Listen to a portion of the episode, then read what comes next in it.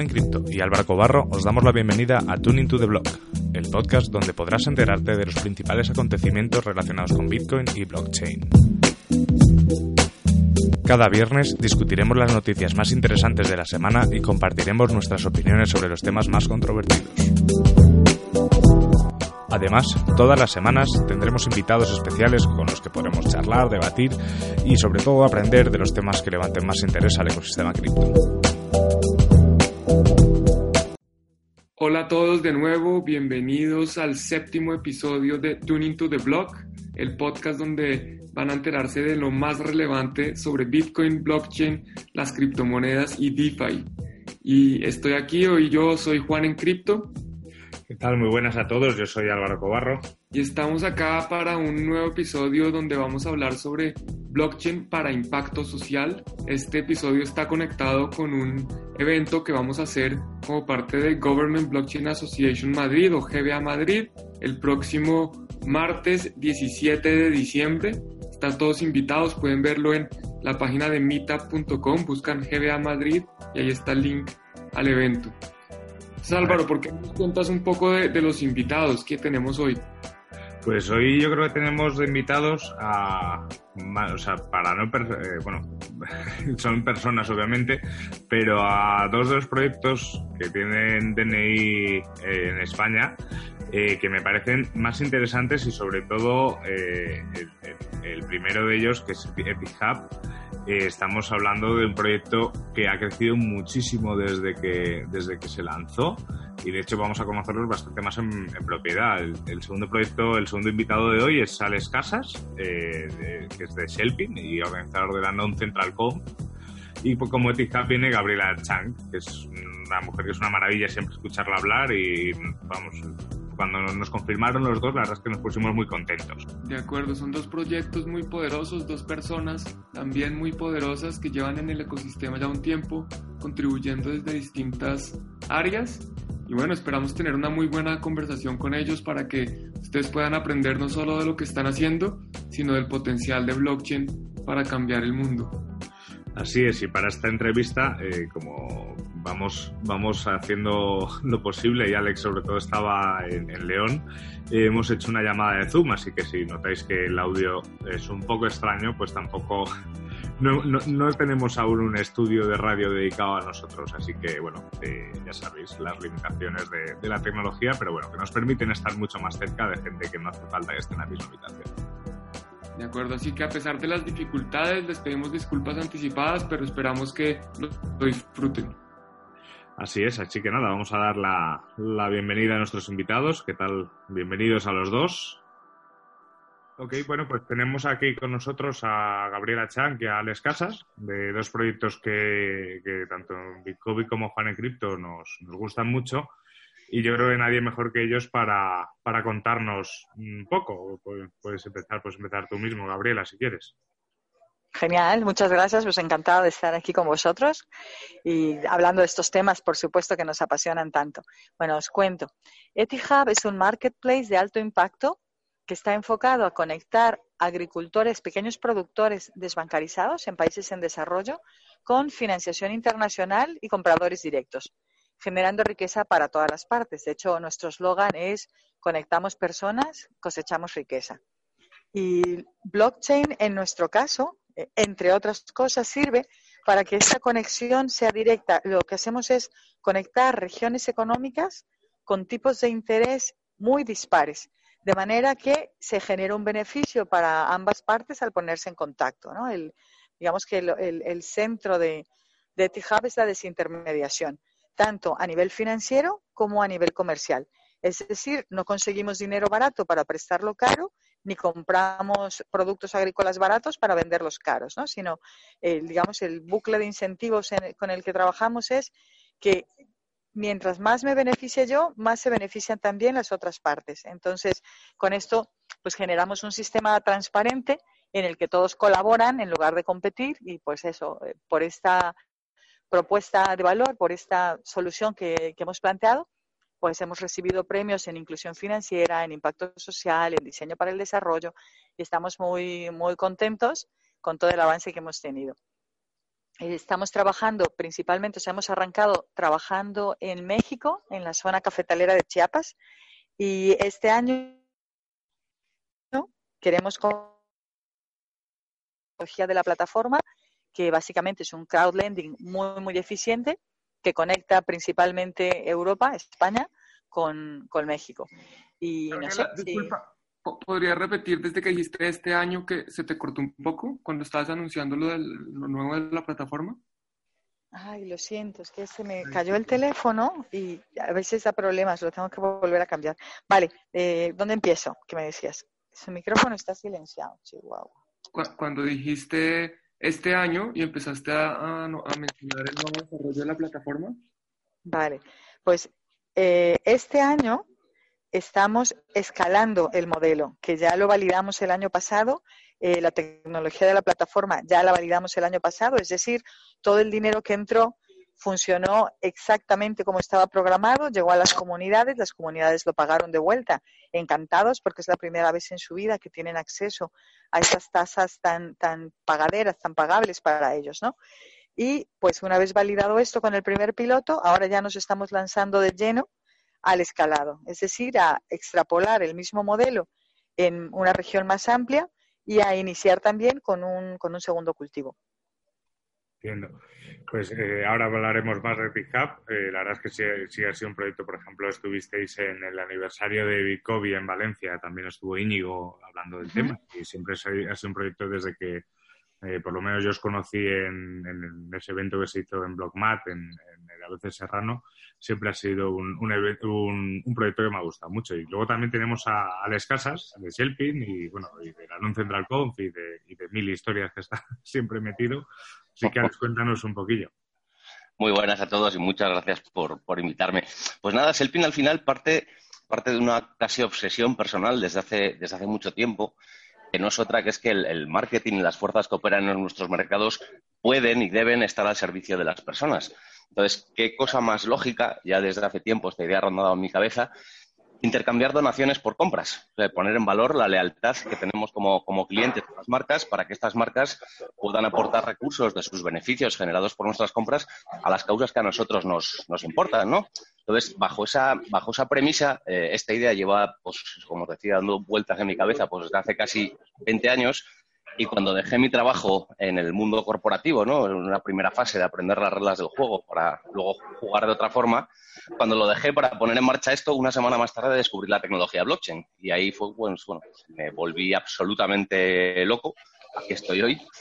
De hecho, y, y, la locura vino porque el hecho de decir, o sea, que no solo somos ahora capaces, utilizando las fuerzas de competición de los mercados, de extraer dinero de las marcas para apoyar a causas que nos importan, sino que además podemos hacer todo ese proceso transparente, trazable mmm, y totalmente verificable por todas las partes, ¿no? Con lo cual, pues en ese momento, pues frené lo, los planes que tenía, empecé a aprender, a viajar, a conocer personas, eh, a, conocer distintas, distintos protocolos y distintas eh, arquitecturas para, para construir este, este, sueño.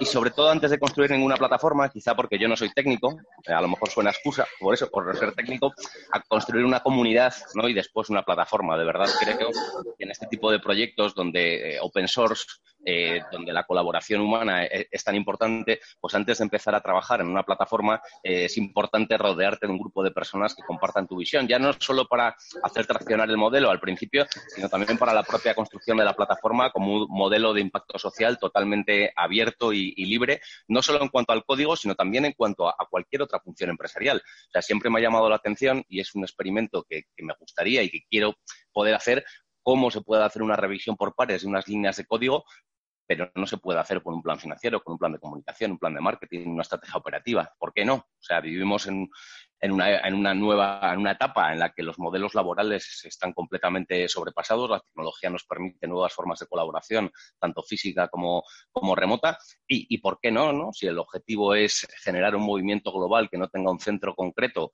eh, sino realmente mmm, poner en valor ese movimiento de personas que quieren que las marcas apoyen a las, a las causas que tienen, pues ¿por qué no eh, hacerlo a nivel eh, desde la propia construcción de la plataforma, en el que cualquier persona, eh, una vez esté construido todo el protocolo, pues en cualquier país del mundo pueda libremente coger el, coger el código y implantarlo en su, en su mercado geográfico.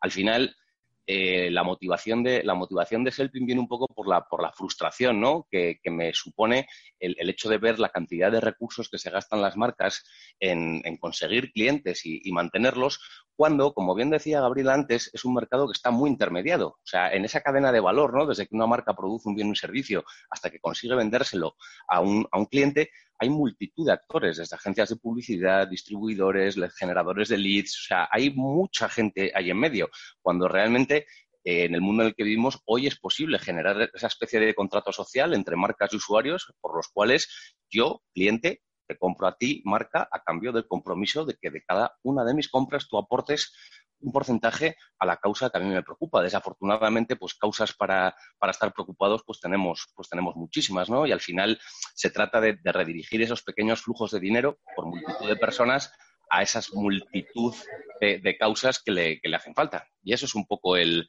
lo que hay detrás de, de Selpin, la motivación y el, el qué y el, sobre todo el por qué.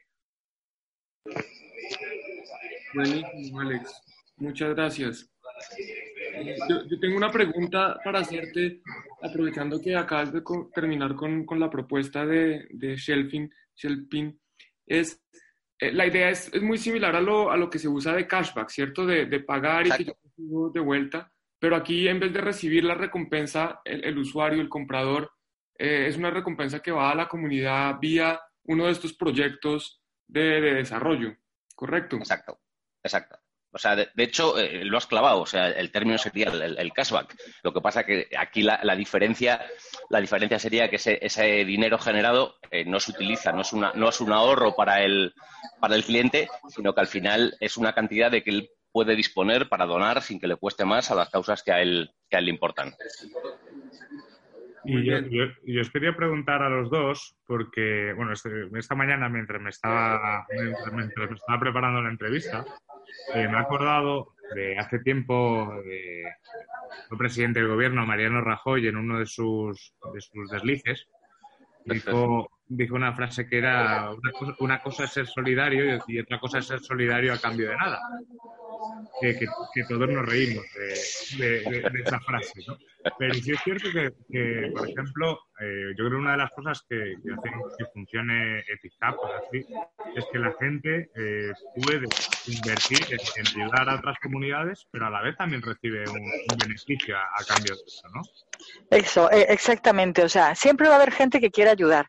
Pero si le sumas a la gente que quiere ayudar, la gente que quiere invertir, aumentas el espectro. O sea, no es la, nosotros tenemos la, no es una teoría porque estamos comprobando, eh, pero esta idea de que el mutuo beneficio es el verdadero motor de un desarrollo económico sostenible, porque es una herramienta mucho más poderosa que el altruismo, ¿no? Para incorporar, en nuestro caso, pues masivamente a la, a la población desbancarizada. O sea, tienes un aliciente más, eh, sabes que tu dinero está generando un impacto positivo y eso ya es satisfactorio por sí mismo.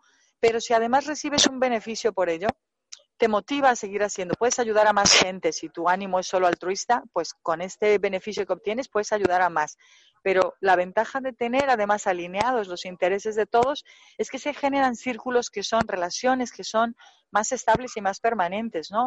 Y hablamos de sostenibilidad. O sea, a mí el, el, donar sin recibir algo a cambio es un poco esto de regalar pescado en lugar de enseñar a pescar, ¿no? Que ya está muy trillada la frase, pero que es muy importante. O sea, es, es, incorporar a la gente al sistema económico y no darles paliativos para su situación precaria. Sobre todo cuando con tan poca ayuda puedes generar tantísimo impacto. Exacto. Yo creo que ahí, yo creo que el, señor Rajoy en una de esas, una de esas perlas, yo creo que no, supo verbalizarlo, verbalizarlo bien, pero sí que es cierto, hay, un, hay una paradoja que a mí me llama mucho la atención dentro de todo el mundo de las empresas de impacto social, y es que al final parece como que vivimos en una sociedad en la cual si tú quieres eh, generar un ingreso económico, tener una actividad económica eh, ayudando a otros, sea por la vía que sea, eres una especie de demonio con cuernos y rabo. Sin embargo, si tienes modelos de negocio que no solo no ayudan a nadie, sino que a veces incluso le fastidian y ganas mucho más dinero con ello, eres una especie de semidios. Algo que, no entiendo. O sea, y realmente realmente está sucediendo. Ahí tengo, esto no es, esta reflexión no es mía, es de un gurú de la filantropía americano llamado Dan Payota, y él venía a explicar algo que tenía mucho sentido y era como que realmente el, origen de la filantropía tiene un origen religioso, ¿no? Las comunidades calvinistas en los Estados Unidos, eh, ellos empezaron a hacer mucho dinero en Estados Unidos, pero resulta que su religión se lo prohibía. Entonces la filantropía surgió como una especie de, de bula para ese pecado de la acumulación de dinero, ¿no? Entonces realmente si tenemos en cuenta la filantropía como que surgió por esa, esa especie de, em, de, perdón religioso, ¿no? De, estar haciendo dinero, si volvemos a meter en la ecuación con la filantropía hacer dinero es donde se produce ese cortocircuito cultural precisamente. Exacto, exacto, es un prejuicio, es un, es un prejuicio, Alex, perdona. perdona. Exacto. No, no, es, que estamos totalmente de acuerdo y enlazando con el tema de, con el tema de antes, está claro que al final eh, la donación no es un modelo, no es un modelo sostenible, pero hay situaciones en las cuales, em, pues por ejemplo, si nos lo llevamos al caso de, de, pues para que pueda haber una actividad productiva que pueda ser objeto de un préstamo, pues antes se tienen que dar una serie de, de circunstancias, como por ejemplo, pues un acceso a agua potable, por ejemplo, o otra serie de necesidades básicas que es más difícil materializarlas en forma de forma de, inversión, ¿no? Porque quizá los retornos pues, no sean tan seguros. O sea, en cuanto hablamos de inversión, ya entran en juego otros, eh, otros parámetros y que, lógicamente, al final yo estoy totalmente de acuerdo en que son mucho más poderosos precisamente porque permiten un alineamiento de incentivos más fuerte. por eso, para mí, el, modelo de FICAP es tan, es tan potente porque al final se está generando una situación claramente de mutuo beneficio a la vez que se está generando un impacto social. Esto es algo, vamos, sin precedentes. O sea, el, potencial, el potencial de impacto de, una plataforma así, con esta capacidad de alinear incentivos, yo creo que lo, iremos viendo con el tiempo y afortunadamente pues, viendo crecer a, a Muchas gracias, Alex. Pues ah. y, has tocado un punto importante. A ver, Etihub no se dirige a los desposeídos, ¿no? Sino a gente que tiene una situación muy, muy difícil, que está atrapada en el círculo de la pobreza, que yo prefiero llamarlo, como dije en la presentación, el círculo de la baja eh, productividad. Y ya ellos, cuando generen este microtejido empresarial, podrán contratar a los desposeídos, a los más pobres, ¿no? La, mano de obra que hace falta y que esté pagado un precio justo también. O sea, la economía es un sistema, no, no somos islas, no está aislado. Entonces, en base a conectar a estas distintas situaciones es que se genera un avance. Y estamos hablando de gente que se maneja en efectivo, o sea, de gente que no tiene servicios financieros básicos. Según el Banco Mundial, son más de 1.700 millones de personas. O sea, es la cuarta parte de la población mundial. Y sí que tenemos que hacer como un cambio de switch, ¿no? De dejar de pensar que la incorporación de estas personas es algo de altruismo, de, caridad, de como de labor social, ¿no? desde el punto de vista europeo, por ejemplo, hay, hay mucha donación más que inversión de impacto. Eso está cambiando en los últimos años, afortunadamente, pero yo creo que viene de la realidad pues social de, de, la región, ¿no? En cambio, en otras zonas donde eso te toca verlo, porque en un país en desarrollo no quiere decir que no haya gente rica, ¿sabes? Hay como más disparidad en estas zonas. Entonces, es como más evidente que hace falta un impulso para que siga rodando, porque no hay manera de, de donarle, ¿no? A tanta gente. Pero que es algo encima invisible. La gente no es consciente de que una de cada cuatro personas en el mundo, aproximadamente, no tiene servicios financieros.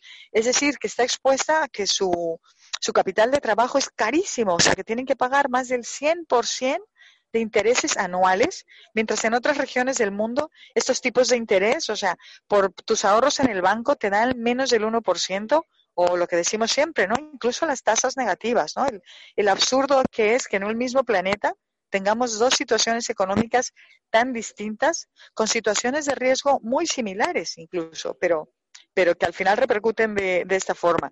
Y no es un problema pequeño. Entonces, yo creo que desde todos los ángulos se puede atacar. O sea, a lo mejor a los desposeídos sí que hay que donarles, ¿no? Una, una planta de agua, no se las puedes vender. Pero ir poco a poco construyendo este tejido para que sea sostenible y luego ellos mismos sean capaces de mantener esta, esta estructura funcionando y hacerla productiva. Exacto. Mm. Sí, además has dado, en el, has dado en, el, en el clavo, Gabriela, porque decías antes estos 1.700 millones de personas desbancarizadas, se puede ver desde el punto de vista de vamos a bancarizarles, que, que, buenos somos, que altruistas, que, majos, que filantrópicos, pero es que al final eso supone que hay 1.700 millones de personas más en los mercados mundiales. Eso supone un incremento de la economía mundial y una mayor prosperidad para todos. O sea que, está muy bien esa motivación, esa motivación filantrópica, ¿vale? Pero es que realmente hay una motivación eh, económica muy fuerte detrás, que es precisamente la inclusión de casi dos billones de personas en la economía mundial. Totalmente, totalmente. Y otra cosa que, bueno, aquí me gustaría puntualizar, que no todo el emprendimiento, no toda la inclusión financiera conlleva por sí mismo un bienestar, ¿no? Esto es el caso célebre de, de Bangladesh, bueno, de todos estos países donde se inició con las microfinanzas y que luego ya después de, al cabo de los años, se ha podido hacer un estudio sobre el impacto que ha ocasionado y en general eh, ha, ha, propiciado un endeudamiento de la población. No se trata de darles dinero, de ponerles al alcance la manera de consumir e incorporarlos a este sin sentido consumista, ¿no? Entonces, de allí que nosotros, que hemos detectado esto desde el principio, hemos dicho, nuestra inclusión financiera va hacia proyectos productivos, no se hacen préstamos al consumo que generan endeudamiento. Y esto es muy importante, ¿no? Que hay muchas entidades que se ponen la, la, chapita de estoy trabajando en inclusión financiera, ya, para que se compren cosas que no necesitan para que a falta de, cultura, de educación, terminen peor de, los, de lo que estaban. O sea, es, es impresionante el México en los últimos años. En todas las esquinas ves letreros de damos dinero, te presto, te regalo, hablándote en la calle, o sea, metiéndote el dinero por los ojos. Luego ya verás cómo les pagas, porque los intereses son tan altos que ah. incluso con el alto índice de impago sigue siendo rentable. Sin embargo, en el tipo de préstamos que nosotros hacemos, que son préstamos solidarios grupales, en microfinanzas eso de estar experiencia es menos del 3% de impago. Por un riesgo eh, similar de un agricultor español, un español estaría pagando un 7%, mientras este agricultor está pagando más del 100%. O sea, debería de haber cola para, para prestarle a esa gente que tiene estas tasas de impago tan bajas. Sin embargo, como no queda un registro de que son buenos pagadores, pues siguen atrapados ¿no? en este bucle. Y allí es donde blockchain también puede contribuir a generar este historial crediticio que luego les permita pues acceder a mejores servicios, que, es conectarlo, ¿no? que es hacer crecer las cosas para formar parte de otros círculos más amplios y así poco a poco, como lo que decía, la economía es un sistema, ¿no? Entonces ir pues conectando estos círculos. Muchas, muchas gracias, Gabriela. Aprovechando que, mencionas el tema de, de blockchain, para llevar la reputación de, los prestatarios? ¿Cómo más utilizan ambos proyectos? Porque vemos que ambos proyectos tratan de, llegar a distinta, distinto tipo de gente. Uno es a gente que ya tiene algo de capital para empezar a producir. El otro es una persona que no necesariamente tiene el capital y no puede, digamos, presentar una retribución frente al dinero que recibe. Pero, ¿cómo está blockchain involucrado en todo esto? A ver, eh, en nuestro caso, blockchain tiene varios, varios papeles. Uno, el primero es el de desintermediación financiera. Si Etihad fuera un intermediario financiero, si yo tuviera que convencer a los clientes, a los lenders, de que me den a mí su dinero para que yo lo distribuya, que es lo que hace una microfinanciera o una ONG, aparte del factor confianza, implicaría un coste operativo muy alto. Nosotros lo que hacemos es suprimir toda la parte logística de la intermediación y quedarnos solo con la figura del promotor digamos, esta persona que va con su moto a las comunidades a venderle los créditos, ¿no? Y toda la parte, casi toda la parte eh, logística la suprimimos por programación con blockchain. Entonces, eso reduce nuestros costes y nos permite, pues, tener eh, más, más rentabilidad para todas las partes. Por un lado. Por otro lado, la transparencia. O sea, como funcionamos con contratos inteligentes, esto de no me estás dando a mí el dinero, lo estás depositando en un contrato inteligente que o lo hace llegar a los agricultores si se completa todo, o lo devuelve a sus, a sus fuentes de origen, ¿no? A las cuentas de origen. Luego, pues el registro de la reputación, cuando ellos pagan, queda allí, es un eh, blockchain es la, contabilidad de triple registro, ¿no? No hay manera de, de trampearla, o sea, sabes cuánto dinero fue y cuánto dinero regresó y está en un registro público para, para consultarlo. Entonces, pues aparte de esta transparencia, trazabilidad, eh, tenemos la creación de este historial y pues el, el coste que es tan, tan eficiente básicamente eso sería para lo que nosotros lo utilizamos. Ahora, lo que mencionabas de gente que no tiene los recursos para pagarlo, eh, no, en nuestro caso el primer préstamo es para la cosecha del café y el mismo café funge de colateral. Es decir, para la siguiente entrega de dinero que se les da, hay café depositado suficiente para respaldar este dinero que están, que están pidiendo, ¿no? Esa es una implementación que hicimos que, la gente no se los tomaba en cuenta. O sea, esta gente tiene café, no le estás dando dinero a ver si me pagan, ¿no? Es un sistema bastante seguro y lo, reforzamos al apoyarles en la comercialización. Es decir, a conseguir mejores precios por ese café que a lo mejor ellos iban a vender cinco sacos y ahora lo juntan a un lote de cinco toneladas, ¿no? Y se les consigue mejor, mejor precio. Y en esta parte lo que vamos a tener es una trazabilidad. Eso todavía lo tenemos que implementar porque de momento la comercialización es offline, pero tendríamos la capacidad de que el comprador supiera exactamente de qué productor, de qué agricultor está viniendo el café, ¿no? Eso también es una trazabilidad sin precedentes, gracias también a la blockchain. Mm. A ver, en el, en el, caso de Selpin, el, el uso, el, uso de, blockchain al final me gusta separarlo en, tres partes. Por un lado, utilizamos los tokens como una representación de, valor del, dinero fiat que las marcas van a apoyar a los, proyectos, lógicamente este valor se está representando en unos tokens digitales que sirven para señalizar el interés del usuario a dónde quiere donar.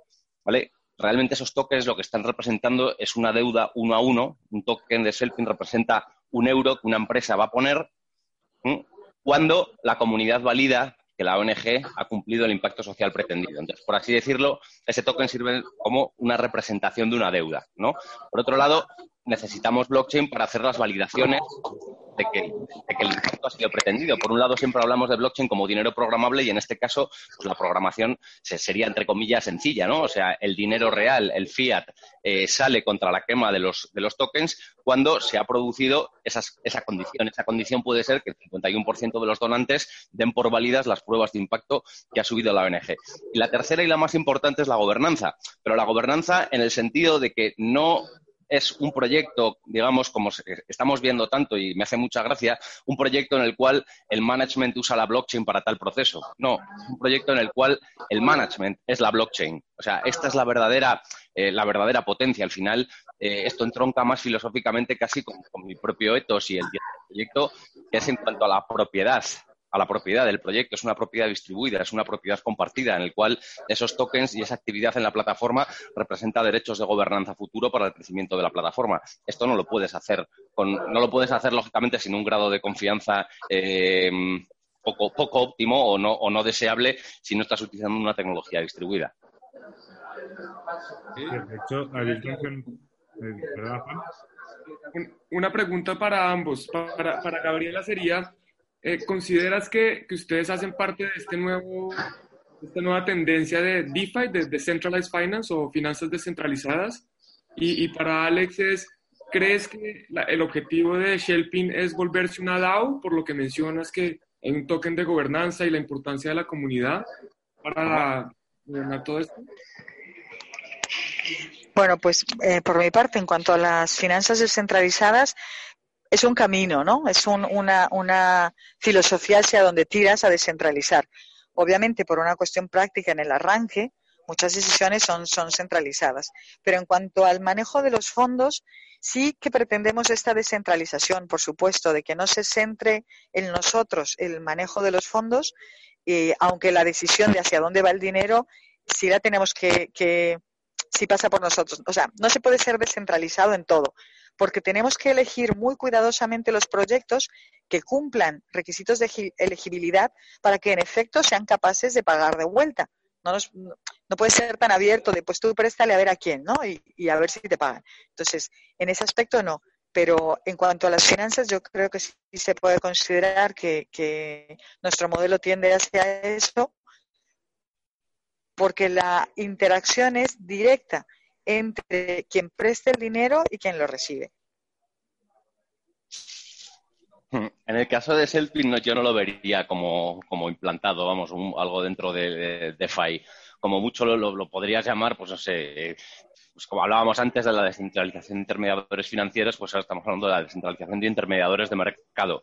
¿no? Al final es un poco toda la cadena que hablaba, que hablaba antes. Por ejemplo, solo en publicidad, que es una pequeña función de, del proceso de, de captar y, y, mantener clientes de una, de una compañía, se están gastando 582 billones. 582 billones al año, solo en publicidad. Al final ahí hay una serie de, pérdidas, de, pérdidas de valor que se están quedando en multitud de intermediarios que pueden aportar más o menos valor, pero que ahora mismo, como os decía antes, eh, tenemos los medios para que eh, haya relaciones uno a uno entre clientes y, empresas, ¿no? Y que a nivel práctico toda esa cadena larguísima de intermediación, de publicidad y distribución pueda ser más corta y esos excedentes monetarios puedan ser dedicados a, causas a causas nobles. Así es, de hecho, yo creo que, ambos, eh, en mi opinión, habéis, habéis dado eh, una serie de conflictos que para mí son las cosas más, positivas de las criptomonedas. Es que, eh, bueno, estamos al día de ver pues eso, que hay mucho enfoque en el tema blockchain hacia la inversión y hacia generar beneficios y, y, directamente eh, vosotros estáis planteando que blockchain y criptomonedas lo que, lo que nos permite es sobre todo conectarnos más con la gente. Fue Gabriela en, en un evento que hicimos Mm. Eh, cuando yo estaba con Cobadón haciendo los desayunos, que, estuvo participando Gabriel en el primero, hubo un momento que dijo que, si, no lo veían como algo altruista, que por lo menos lo viesen como, una oportunidad de inversión. Eh, existe, pues, eh, en Occidente sobre todo tenemos una visión etnocentrista del mundo en el cual pues pensamos que nosotros somos la zona súper desarrollada y el resto pues es otra cosa eh, pero realmente, si nos basamos en Sudamérica o incluso en África, que, lo tenemos más cerca en España, son mercados súper ricos y que nos pueden aportar muchísimos recursos y que haciendo eh, cosas de inversión de impacto, incluso generando modelos de negocio ahí, puedes ayudar a desarrollar la zona. Mm. Claro, totalmente de acuerdo, que es, que es lo que decía, comentaba también Alex, ¿no? Que, que o sea, es un, un, mercado enorme. Entonces, lo que yo decía en esa, en esa presentación era, a ver, no lo veáis, verlo como una oportunidad de negocio eh, y no para ir y saturarlos de cosas que no necesitan. No, bienes y servicios básicos, zapatos, medicinas, comida, eh, eh, un montón de, de herramientas, por ejemplo, ¿no? Un montón de cosas que hacen falta y que, y que es un mercado enorme. Entonces, al incorporarlos, nos beneficiamos todos. O sea, es que yo creo que es como súper claro. No sé por qué no ha estado ocurriendo. Bueno, sí, sí, es más complejo, pero eso, eso será en otra charla. Pero realmente esa, eh, blockchain nos permite colarnos de todas esas barreras absurdas impuestas al dinero y a los capitales para generar impacto y para ayudar. ¿no? O sea, el, el origen, siento yo, de esta enorme eh, diferencia de tipos de interés se debe a la ubicación irregular de los capitales. O sea, la gente rica en los países pobres puede invertir en el primer mundo, pero a la inversa, el flujo no es, no es, el volumen no es similar, de manera que se crean estos enormes desequilibrios, ¿no? Y yo creo que estoy convencida, vamos, de que esto es por falta de, conocimiento, por temor a lo desconocido, porque no sabes, estos países la rentabilidad de los bancos es más alta que, que no hay tanto riesgo, no es tan grave como parece, que hay un montón de países, Tailandia, China, Filipinas, Guatemala como ejemplos, que se han revalorizado sus monedas frente al euro y frente al dólar, ¿no? Pero es desconocimiento. Entonces yo creo que, que en la medida en que entendamos que hay oportunidades donde aparentemente hay eso, y que, y que no es una coincidencia, ¿no? Que hace que en el 2015 se hayan lanzado los Objetivos de Desarrollo Sostenible, Ahí solo lo que decías, Gabriela, es, curioso en cuanto a, que lo necesitamos como, como especie, ¿no? Por la supervivencia. Es curioso ya como, como los, los grandes eh, poderes o las, las, grandes compañías, o como, como, como, decía, como se suele decir, la mano que mece el mundo, eh, ya se está dando cuenta de esta, de esta importancia, que realmente sin sostenibilidad al final a este paso no va a haber mercados a los que poder servir. O sea, la es así, de, es así de grave. Y es que realmente, y esto es algo que aunque suene mal, es, es así. Y es que cambiar el mundo es un negocio gigantesco. O sea, si la economía se trata de satisfacer necesidades, ¿qué mayor necesidad hay en el mundo que la necesidad de justicia? Lo que pasa es que si tú quieres ir a cambiar el mundo motivado solo por el dinero, no lo vas a conseguir. Pero realmente es una actividad económica y está ahí. O sea, hay mucha gente que precisa de muchos tipos de servicios que generan riqueza y generan bienestar. Totalmente. El cambio de chip es entender que generar bienestar también es rentable. El cambio de chip es entender que a la ecuación de riesgo-beneficio hay que meterle también en la ecuación el impacto positivo generado, porque se puede hacer dinero de maneras productivas, de maneras sostenibles en las que avancemos todos, ¿no? El otro sistema pues básicamente está cargándose a las gallinas de los huevos de oro. Ya no hay a quien exprimir, o sea, ya llega un punto en el que más te vale que esa persona tenga fuerzas para seguir trabajando, o sea, que, que, está todo conectado, o sea, no sé, a mí me parece que vamos a vivir tiempos muy, muy emocionantes por toda la tecnología, pero sobre todo a nivel humanístico, porque estamos reconociendo que hay que volver al bien, al bien común para que sea sostenible, ¿no? Porque, porque lo otro ya hemos tenido suficientes años para ver que no funciona y que parece que hubiéramos vivido toda la vida con 20.000 desechables y con este consumismo, pero realmente es un periodo muy breve en el que hemos vivido así, ¿no? Yo tengo mucha confianza porque la generación que vivió eh, esto de llevar tus propios trastes, de que no utilizamos las cosas de esta manera, todavía está viva. Y la generación que viene, los millennials, son muy conscientes de toda esta necesidad de sostenibilidad. Y las oportunidades de negocio que surgen son inmensas. O sea, en, lo comentaba en la, en la charla que estuviste, Juan, en México ya va a ser obligatorio, es por ley en el 2020, que no se utilicen los, los plásticos de un solo uso, los desechables, ¿no? Y lo que están surgiendo, platos hechos con hojas de árboles, eh, cucharillas hechas con semillas de aguacate. Bueno, vemos por todos lados, hay muchas oportunidades con estos cambios, muchísimas. Y es, ¿cómo lo hago mejor? y cómo lo hago más sostenible, ¿no? Y, y, eso lo hace más rentable. Y el que en estos fondos de inversión eh, de impacto haya muchísimo más dinero que proyectos, es otra oportunidad. O sea, la gente tiene que estar consciente de que el emprendimiento social encima tiene un músculo financiero detrás tremendo. Ahora, no se trata de decir, oye, yo tengo una idea, dame dinero para que la desarrolle. Evidentemente no. O sea, emprender, pues, Alex, tú que lo estás viviendo, ¿no? Y nosotros que hemos tenido también estos años levantando la empresa, es un montón de trabajo detrás. Pero una vez que, llegas y, y empiezas a probar que tu idea funciona, el, el, apoyo sale porque se están buscando este tipo de proyectos, ¿no? Con estos perfiles. Y yo creo que es, algo que Juan tenga alguna pregunta. Eh, nos comentabas, Gabriela, no sé si nos lo, bueno, sí, sí, que nos lo puedes contar porque realmente ya lo habrás contado cuando, cuando se emita este, este, este programa. Nos comentabas ayer cuando te preguntamos si, si podías participar en este, en este episodio, eh, que estabais muy contentos. Ah, adelantaros la primicia. No lo sé, me tengo que, es que esto lo tengo que consultar con mi equipo. Trabajamos como equipo. dame, dame. No, ve la luz hasta una semana o dos después, o sea que ya no estés adelantando la primicia. Vale, vale, confío en ti, entonces te lo digo.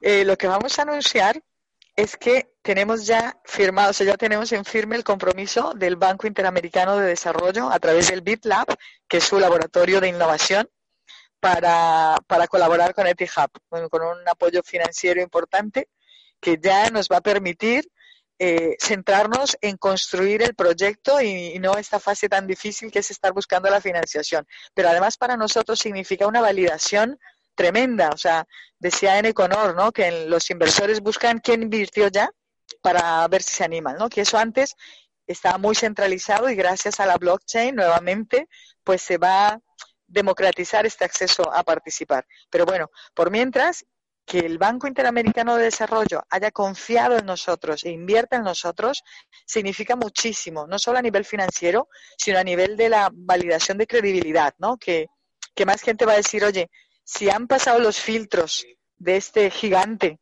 de la inversión de impacto, es que algo están haciendo bien, ¿no? Y eso es impagable. Estamos súper, súper contentos. Pues, eh, nuestra más sincera enhorabuena.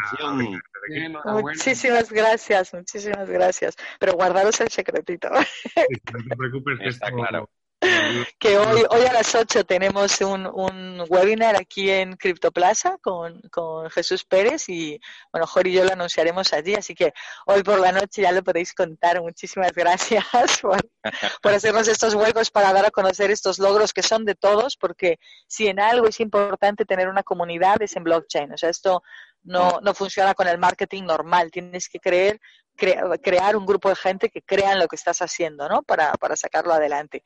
Y pues en eso habéis sido maravillosos todos los medios que nos, que nos habéis echado la mano desde siempre. Y pues Alex, que siempre ha estado ahí con nosotros. Y bueno, Juan, yo recién te conozco, pero espero que también tengas esa, esa línea. Es que eso es lo bonito, cuando tienes un proyecto con, con propósito, se van alineando las cosas, ¿no? ¿no? ¿no? quiere decir que el trabajo sea menos, pero es más satisfactorio, hay más gente dispuesta a apoyarte porque no estás inventándote los muñequitos de la no sé qué, creando necesidades, ¿no? Sino resolviendo necesidades reales. Que en el caso de, de Shelping, de lo que hace Alex, pues es algo muy real. La gente consume y también quiere un poco ver que, lo que se gasta tiene una repercusión positiva, ¿no? Como estos otros proyectos que, que vamos, que no te dé remordimientos traer un bolso caro y digas, ¡fua! con la que está cayendo en el mundo, ¿no? Sino que sepas que has contribuido tú también con tu compra a mejorar de alguna manera, de alguna manera las cosas. Mm. Entonces, pues nada, muchísimas gracias. es impresionante, Gabriela, la verdad. Buah, es una notición, vamos, el notición del año. Estamos súper, súper contentos y, Álvaro, que tú siempre nos has ayudado también a darnos visibilidad y tal, pues eh, aprovecho este momento para, para daros las gracias por, por todo, porque este es un camino que se ha sembrado entre muchos, ¿no? Y esto es mm. una de las flores más grandes que hemos tenido y esperamos que sea solo el comienzo, o sea, de aquí para adelante ya tenemos alas para seguir con esta idea. Claro que sí.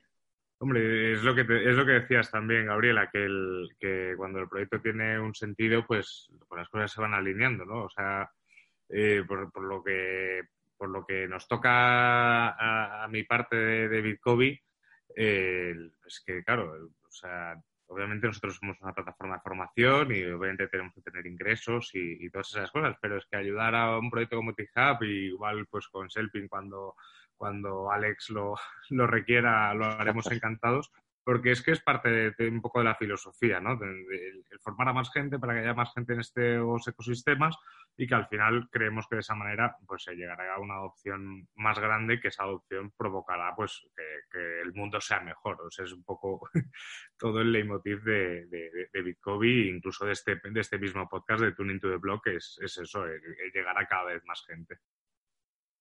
Bueno, así que muy bien. Ambos mencionan la, importancia de, comunidad, especialmente recuerdo que Alex mencionó que antes de empezar a desarrollar cualquier proyecto, digamos la parte tecnológica, estaban empezando a crear la comunidad y aquí creo que se reinforza lo, importante que es. Yo creo que Bitcoin, además de ser una tecnología, es definitivamente algo mucho más grande y parte de eso es que es una comunidad, es una revolución eh, liderada por la gente y, creo que la gente entre nosotros, entre más nos podamos apoyar y eh, sí, apoyar las causas en las que creemos, pues más, más vamos a progresar como, como sociedad. Eso es. Pues eh, yo, como siempre hago en las entrevistas de radio, os dejo, antes de despediros, os dejo, pues no sé, un minuto de oro por si queréis contar algo más y agradeceros sobre todo que hayáis estado aquí con nosotros en este episodio de Tuning to the Blog. Y, nada, es vuestro tiempo. Y aprovechen a decir las, las, redes sociales para que la gente los pueda seguir. Pues nada, agradeceros un montón este, este, este espacio, ¿no? Para, para, hacer llegar esta, esta quijotada y, y esta locura, ¿no? De, de cambiar nuestras compras por, por, dinero para tener una sociedad más balanceada, que es, que es necesario. Espero que nos encontremos todos en el, en el, camino, en esta aventura que aunque empezó hace ya cuatro años, pues bueno, empieza, empieza a acelerarse porque ya es, ya, bueno, me siento cómodo, por así decirlo, y, arropado como para empezar la, aventura de, verdad. Y eso es solo posible pues a gente tan maravillosa pues como vosotros y a toda la que me he encontrado en el, camino, que no hace más que, que hacer este camino de, de, emprender, que a veces es duro, pues más sencillo, más llevadero y sobre todo que te ayuda ¿no? a, reencontrarte cada vez que flaqueas con ese, con ese propósito. ¿no? Al final, siempre digo, cualquier emprendedor, lo más importante que tenemos que tener es un, es un propósito y yo creo que aquí tanto Gabriela como, como yo pues tenemos la suerte de estar movidos por ese propósito y al final no hay nada más fuerte que un propósito para el cual se ponen los, los mecanismos adecuados. ¿no? Y, y en eso estamos y muchísimas, muchísimas gracias. Las redes sociales en Twitter es arroba Quijote, Quijote 30 en Twitter es donde, bueno, donde Selpin está más, donde Selpin está más activo y ahí, ahí os esperamos. Muy bien, pues yo también quiero daros las gracias, Juan y Álvaro, y, Alex, por supuesto. Es un gusto haber compartido estos minutos junto a un proyecto como el de Alex. Y, nada, eh, respecto a TIHUB, pues, respecto a TIHUB, pues deciros que estamos muy, muy contentos de lo que hemos conseguido, que esto no sería posible sin toda la gente que participa, que está convencida de que es rentable ayudar, de que además de recibir un beneficio generan un impacto. Los invitamos a que participen y le echen un ojo a los proyectos que tenemos. Es app.etihub.com, esa es nuestra plataforma.